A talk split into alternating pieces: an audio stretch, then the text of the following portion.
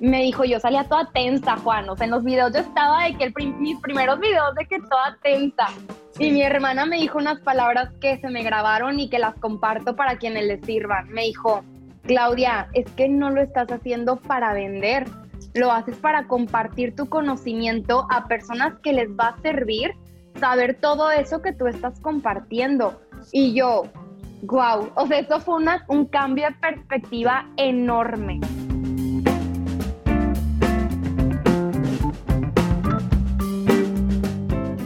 Bienvenidos a Brand Podcast, conversaciones sobre propiedad intelectual, derecho e innovación. Conduce Juan Carlos Salazar Camargo, arroba Salazar Juanca.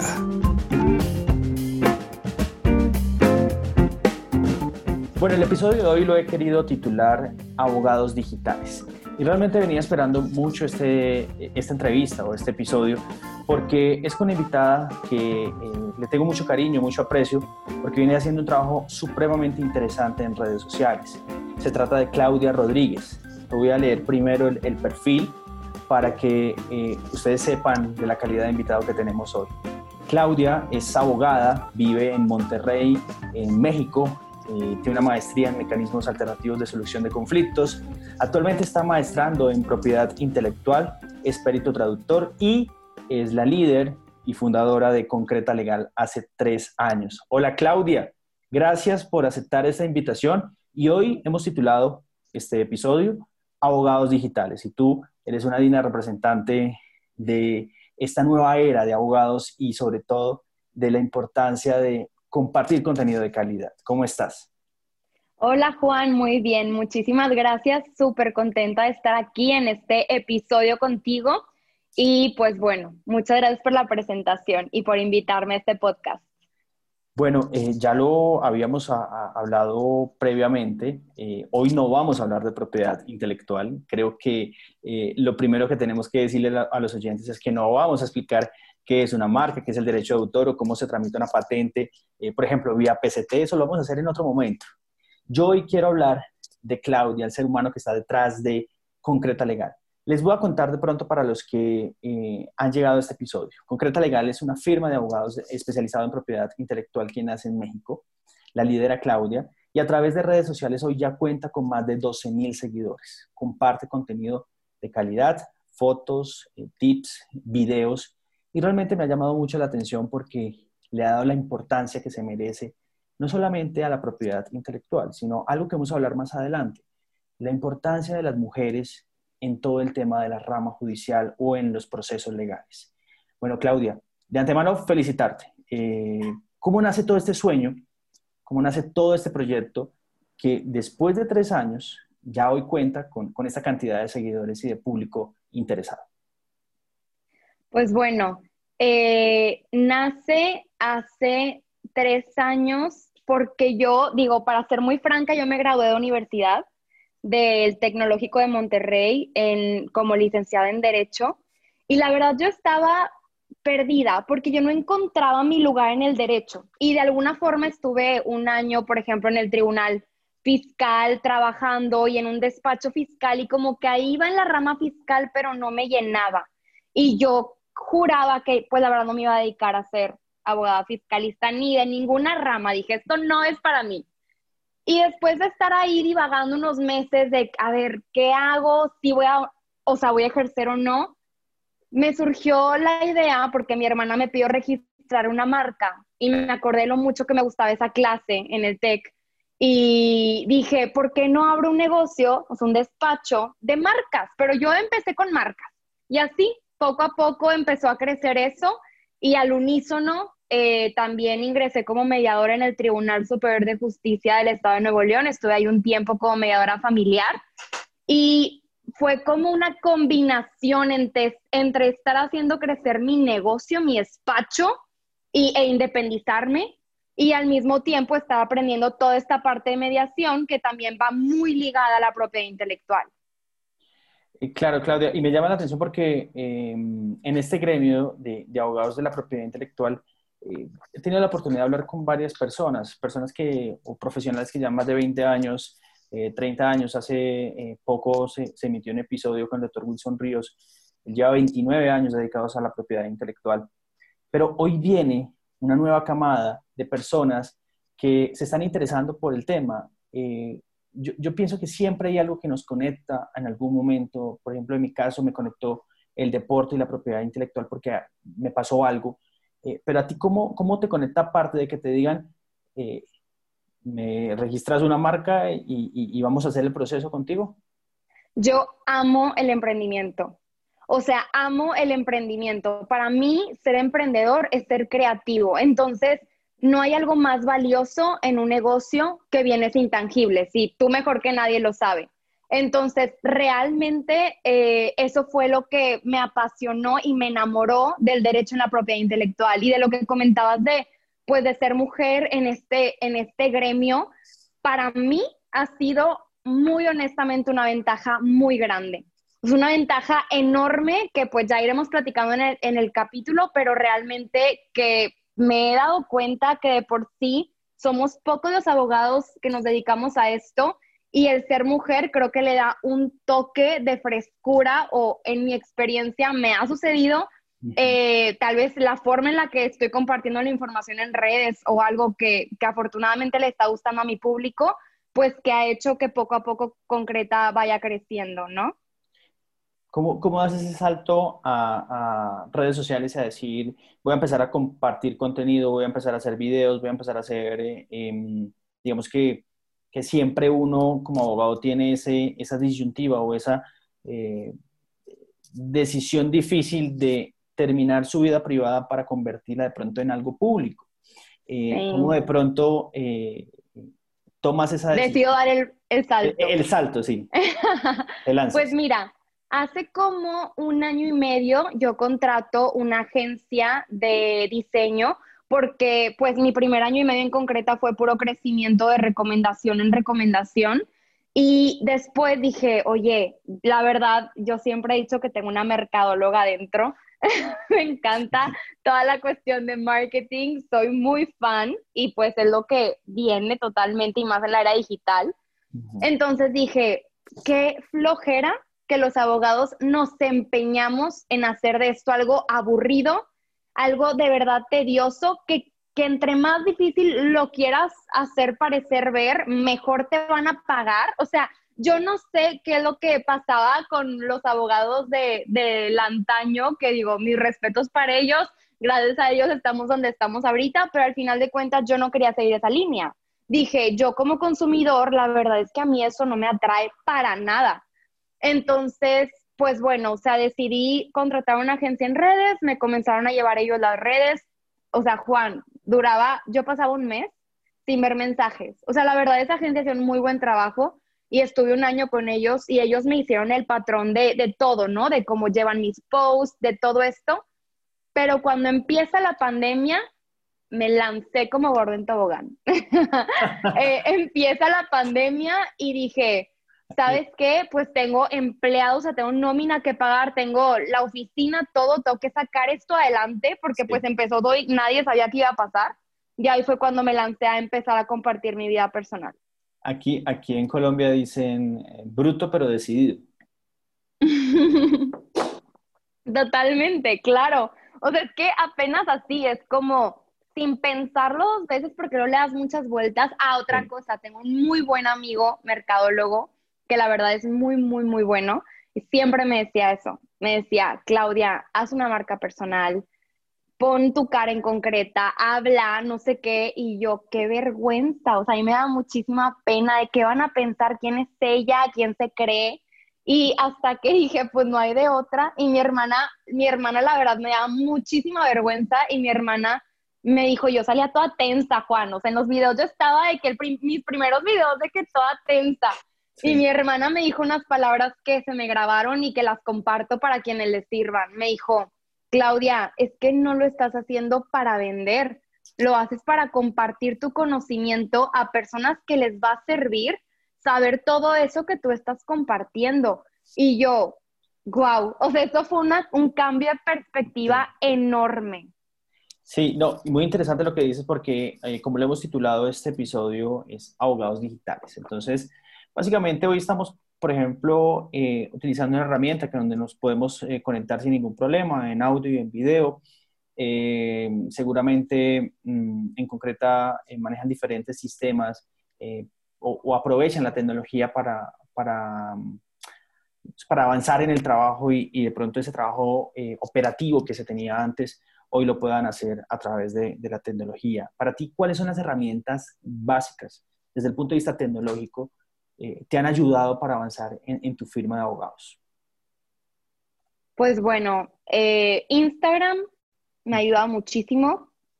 Pronto ya voy a abrir TikTok. ya estoy ahí por esa línea, la verdad ya, ya es necesario, ya tengo ganas. Digo, estoy pensando, estoy planeando, porque a pesar de que continúo con una agencia ahora de, de marketing de redes sociales, porque me gusta hacer a mí el contenido orgánico ya. O sea, ya no me gusta que alguien más me lo diseñe. Yo solita diseño mis posts y me encanta eh, estoy pensando cómo presentar esa información de forma divertida, pero que no caiga en algo que no quiero ser.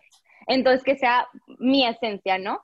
Pero bueno, eh, para mí ha sido Instagram. Ahorita estoy trabajando en mi página web, que te voy a decir algo para todos los que nos estén escuchando.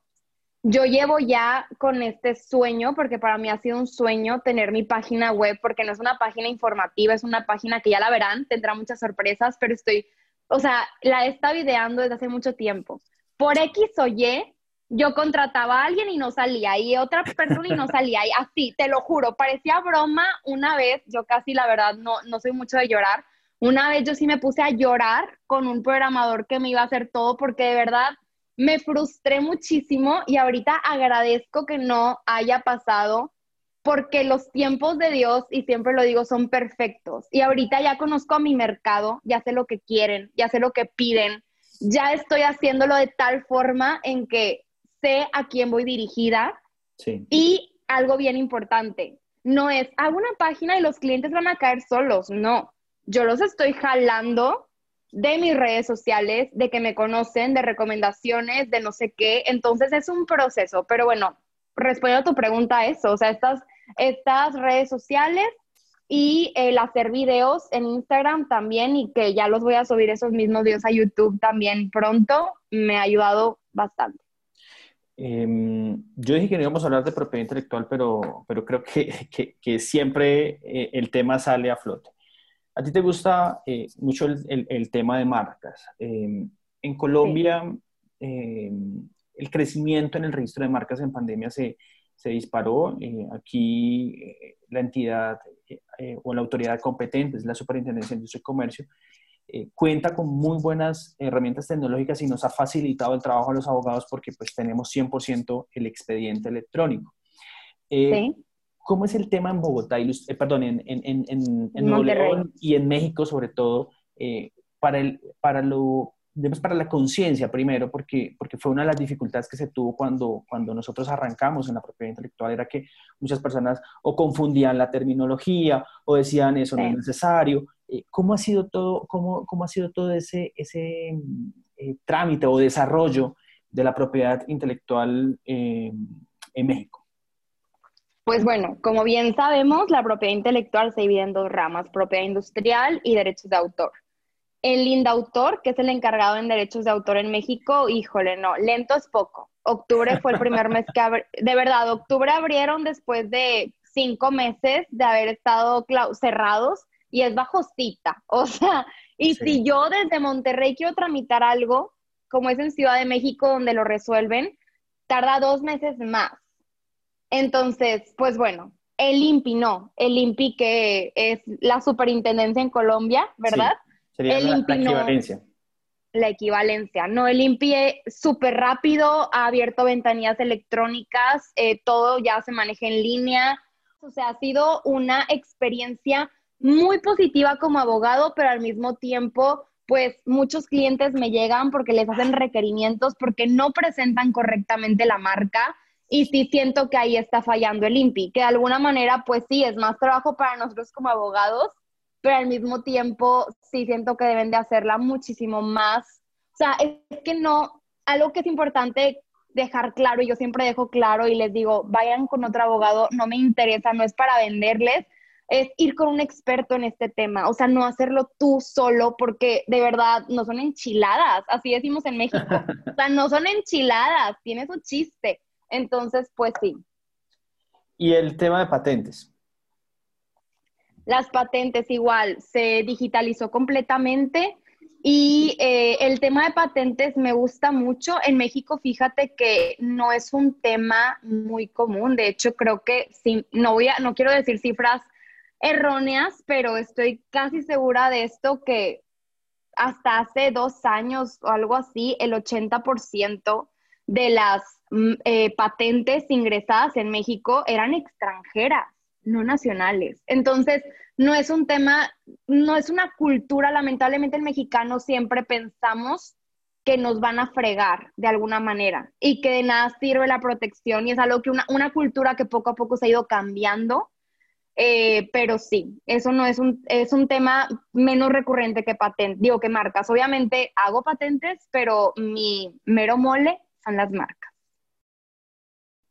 Recientemente eh, eh, supimos en noticias y, hemos estado revisando también los, últimos cambios en la, ley de propiedad industrial y propiedad intelectual en, México. ¿Qué cambios? Y te hemos visto también súper juiciosa estudiando ¿Qué cambios así eh, relevantes crees que, podemos compartir de, lo que adoptó México eh, en esta nueva ley? Pues yo creo principalmente, o sea, el cambio más grande es, uno, las multas eh, por infracción de marca ascendieron de un millón setecientos mil pesos, que estamos hablando como de 80 mil dólares, a aproximadamente, a 22 millones aproximadamente. O sea, estamos hablando de Em, bueno, el peso, el dólar son 20 pesos. Entonces, no, no sabría ahorita, no sé, 900 mil dólares o un millón de dólares aproximadamente. Sí, aproximadamente. Entonces, ahorita la, la competencia le impide ejecutar esto de cobrar estos, estos como créditos fiscales que ya se están asemejando a ya es algo, un cambio bien radical, en donde obviamente al INPI se le está dando muchísima más autoridad, mucho más poder. Y creo que esto va a ser un cambio muy positivo en la propiedad intelectual en el país. Entre muchos otros cambios, la verdad es que la ley se abrogó. El 5 de noviembre entró en vigor una nueva ley, que por eso me ves ahí estudiando. Este fin fue fin largo en, en Monterrey y claro que me la pasé estudiando porque digo, como abogado sabes que tenemos que actualizarnos todo el tiempo y en derechos de autor, no, en derechos de autor eh, se tuvo reformas, pero, pero algo así que yo diga, como en propiedad industrial, uy, qué cambio, no. Sí. Sí, cambiando un poco de tema, em, yo sí quiero, quiero, quiero contarte o, quiero mejor preguntarte, eh, ¿Cómo has sentido tú eh, el tema de ser mujer eh, con los colegas? ¿Te ayudan? Eh, ¿Ves de pronto algún tipo de rechazo? ¿O hay gente que de pronto dice, pero qué viene aquí a decir o a saber? Porque, porque digamos que, que, es normal que a veces cuando alguien se destaca, pues le empiecen también a, generar un poco de, como de fuerza. Pero es triste también cuando pasa que, cuando es mujer lo hacen el doble. ¿Qué ha pasado contigo? Mira, yo crecí con, o sea, te lo juro que me pongo chinita que me preguntes esto porque para mí es un tema como que muy importante y muy delicado también, porque yo crecí en una familia en donde económicamente mi mamá nos sacó adelante a las tres, o sea, mis dos hermanas y a mí, y nos dio los mejores estudios en las mejores universidades, lo mejor, ella sola y de cero.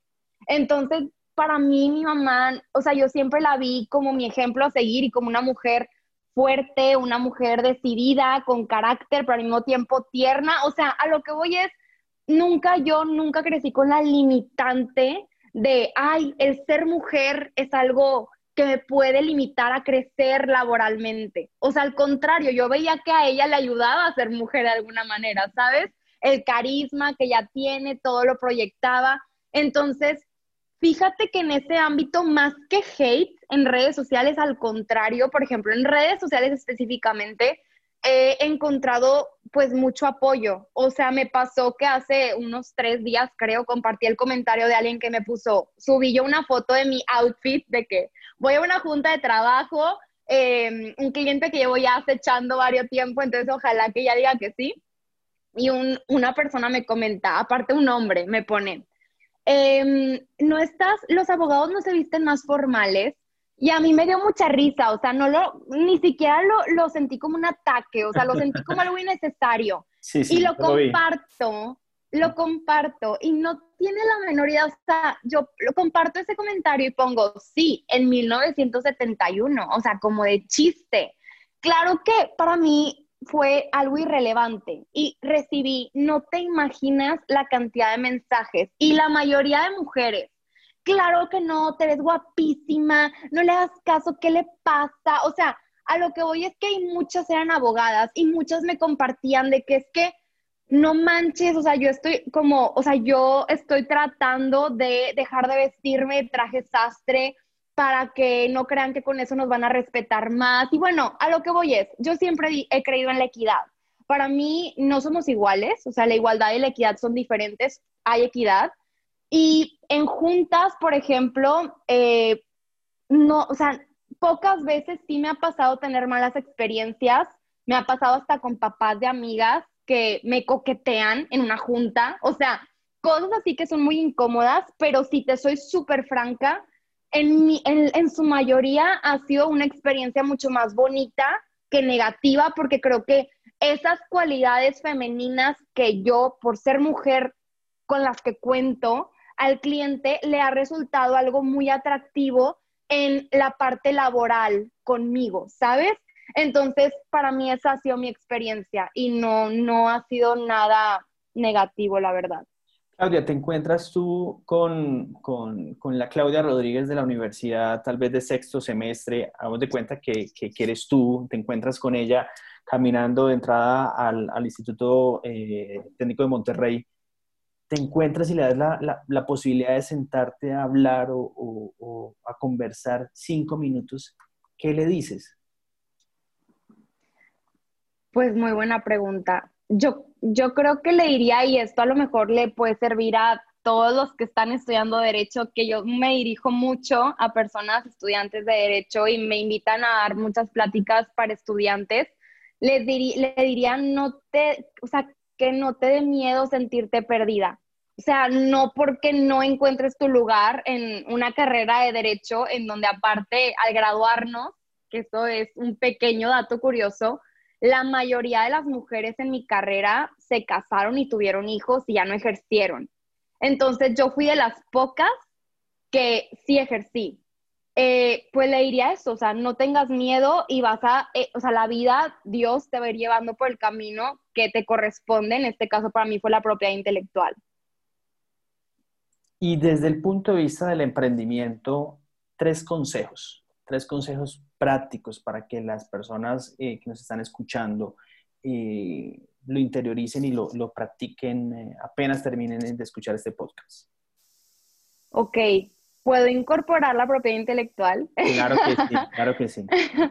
Número uno, protege tus bienes intangibles, o sea, tu marca, si tienes una patente de derechos de autor, protégelo, contratos, no escatimes en esto. O sea, no escatimes, dime. Eh, ah, te adiciono, perdón, te adiciono en ese punto que incluido los abogados. Ah, claro, claro, completamente incluido los abogados. No escatimes en esto, ese es mi primer consejo. Mi segundo consejo es fluye. O sea, fluye y eso también es lo mismo que platiqué en mi página web. O sea, fluye que la vida te va a ir llevando por donde tienes que ir y confía y da lo mejor de ti en cada etapa. Y la tercera sería, em, aprende a que son etapas, que si de repente estás full, que no dormiste de trabajo, o sea, va a llegar el punto donde puedas tener empleados, donde puedas tener gente que te ayude, un equipo, y, es poco a poco, pero si en un inicio, la verdad, o sea, igual yo, mm, me las vi negras de que todóloga, obviamente contratando especialistas en ciertas áreas mientras pude, pude poco a poco, pero a lo que voy es, es parte del show y aprende a disfrutarlo. Y un emprendedor al final de cuentas somos gente creativa, entonces crea y eso es lo más importante. Claudia, ¿cómo manejas? O sea, aquí esta pregunta eh, eh, siempre se la he querido hacer a, colegas y, trato siempre de, llamar a empresarios o amigos, colegas que también tengan firmas. El tema de los honorarios. Em, no sé si pasa en México, pero en Colombia eh, tú encuentras que hay personas que pueden ofrecerte el registro de marca en 200 dólares como hay personas que te pueden cobrar 3 mil dólares por, por, por, un registro de marca.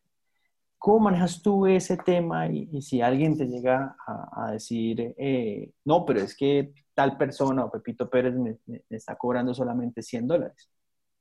Mira, cuando me dicen eso, la verdad es que yo soy bien orgullosa, no lo digo, no lo digo en plan, estoy orgullosa, estoy orgullosa, pero soy bien orgullosa. O sea, si a mí me vienes y me dices que Juan Pérez te cobra menos, vete con Juan Pérez a ver si te lo hace también como yo.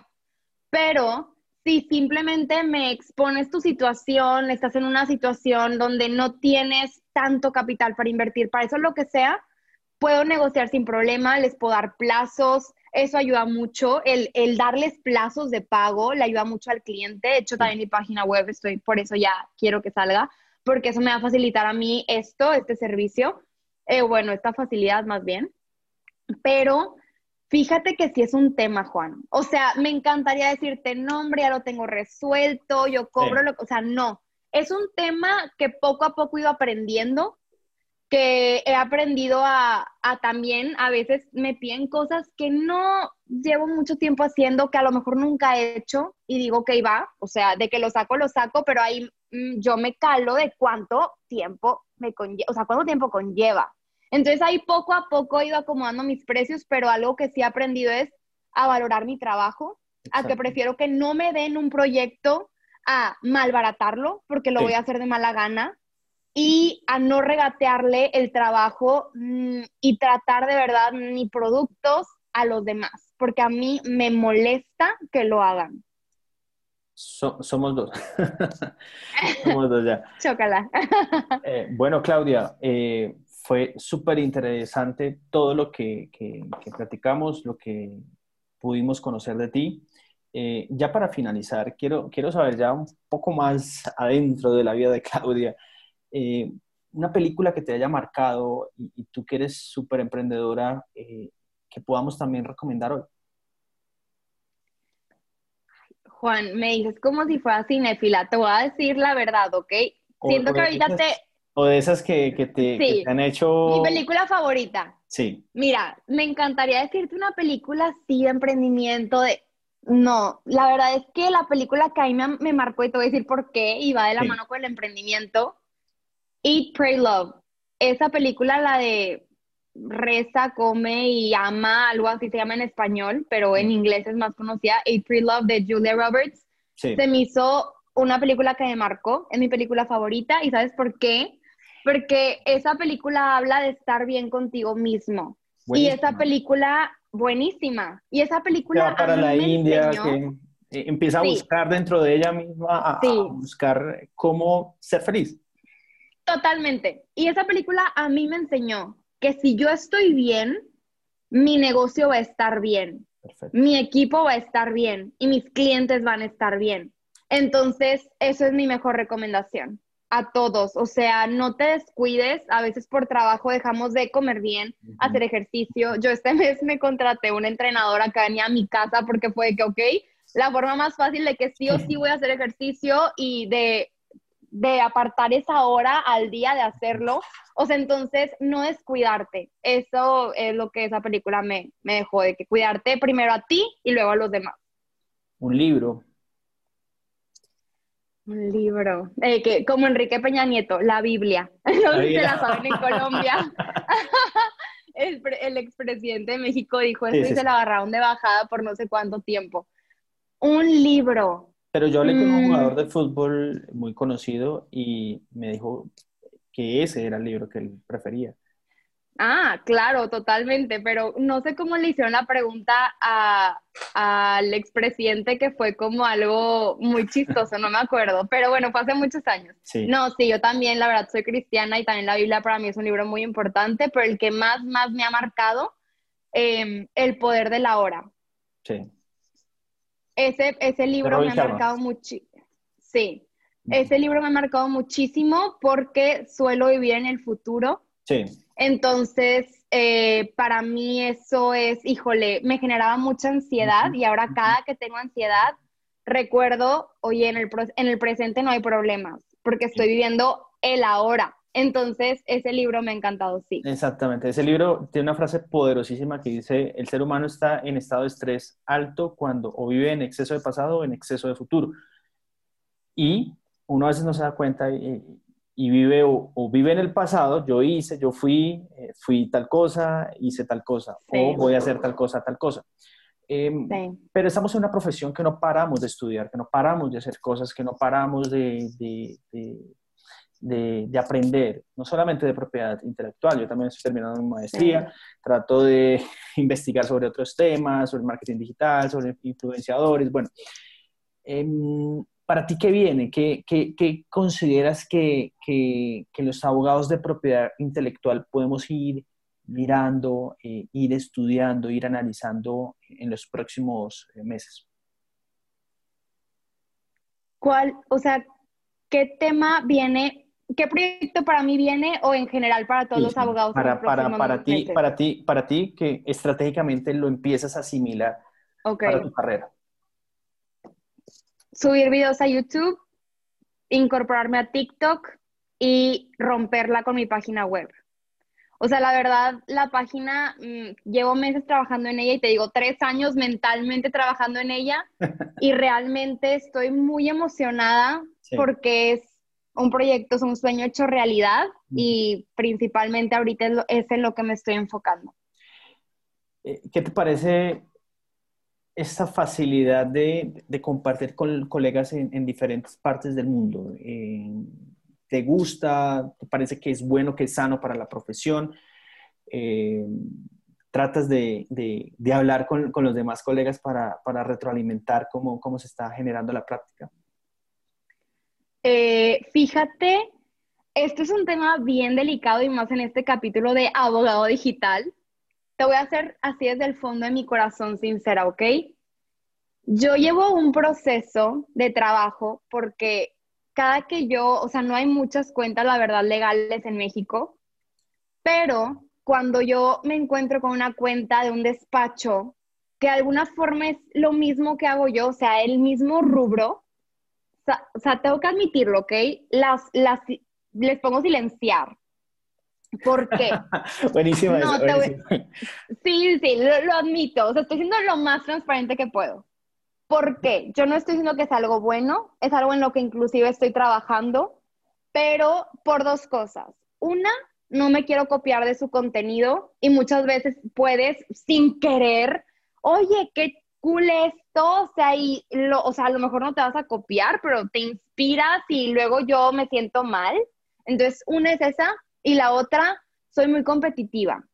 Entonces, a pesar de que hasta ahorita en México solamente he encontrado una cuenta, la verdad, de una chava que hace algo muy similar a lo que yo hago, cada quien con nuestro estilo, pero, o sea, aún así yo prefiero mantenerme al margen y voy como un caballito con las, no sé cómo se llaman en los ojos, así viendo al frente, porque así soy y, así me gusta ser y ser yo y no estar viendo lo que hace el de al lado, ni para bien ni para mal.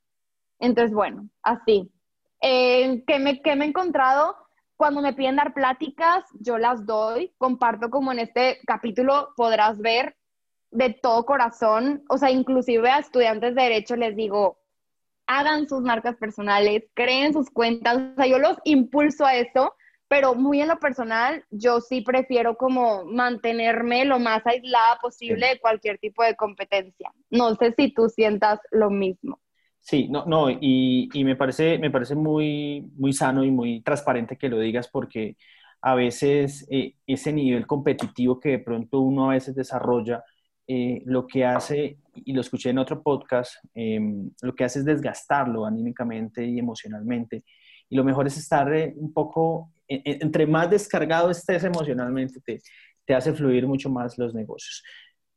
Claudia, de corazón, desde Bogotá, Colombia, muchas gracias. Eh, hoy fue una, una conversación súper valiosa. para, para, para mí y yo creo que también para las personas que van a escuchar este podcast. Pues gracias a ti por invitarme. Me encantó eh, la plática que tuvimos, de verdad, y pues es un honor haber estado en tu podcast, que ya sé que tienes invitados de primera calidad. Entonces, bueno, cualquier cosa, estoy a sus órdenes en concretalegal.mx en Instagram. Muchísimas gracias y eh, nos escuchamos eh, muy pronto con otro invitado de valor para hablar de propiedad intelectual, de derecho, de innovación, aquí en Franco Podcast. Un abrazo y nos escuchamos luego. Branco Podcast, conversaciones sobre derecho, propiedad intelectual e innovación. Síguenos en arroba salazarjuanca y arroba branco.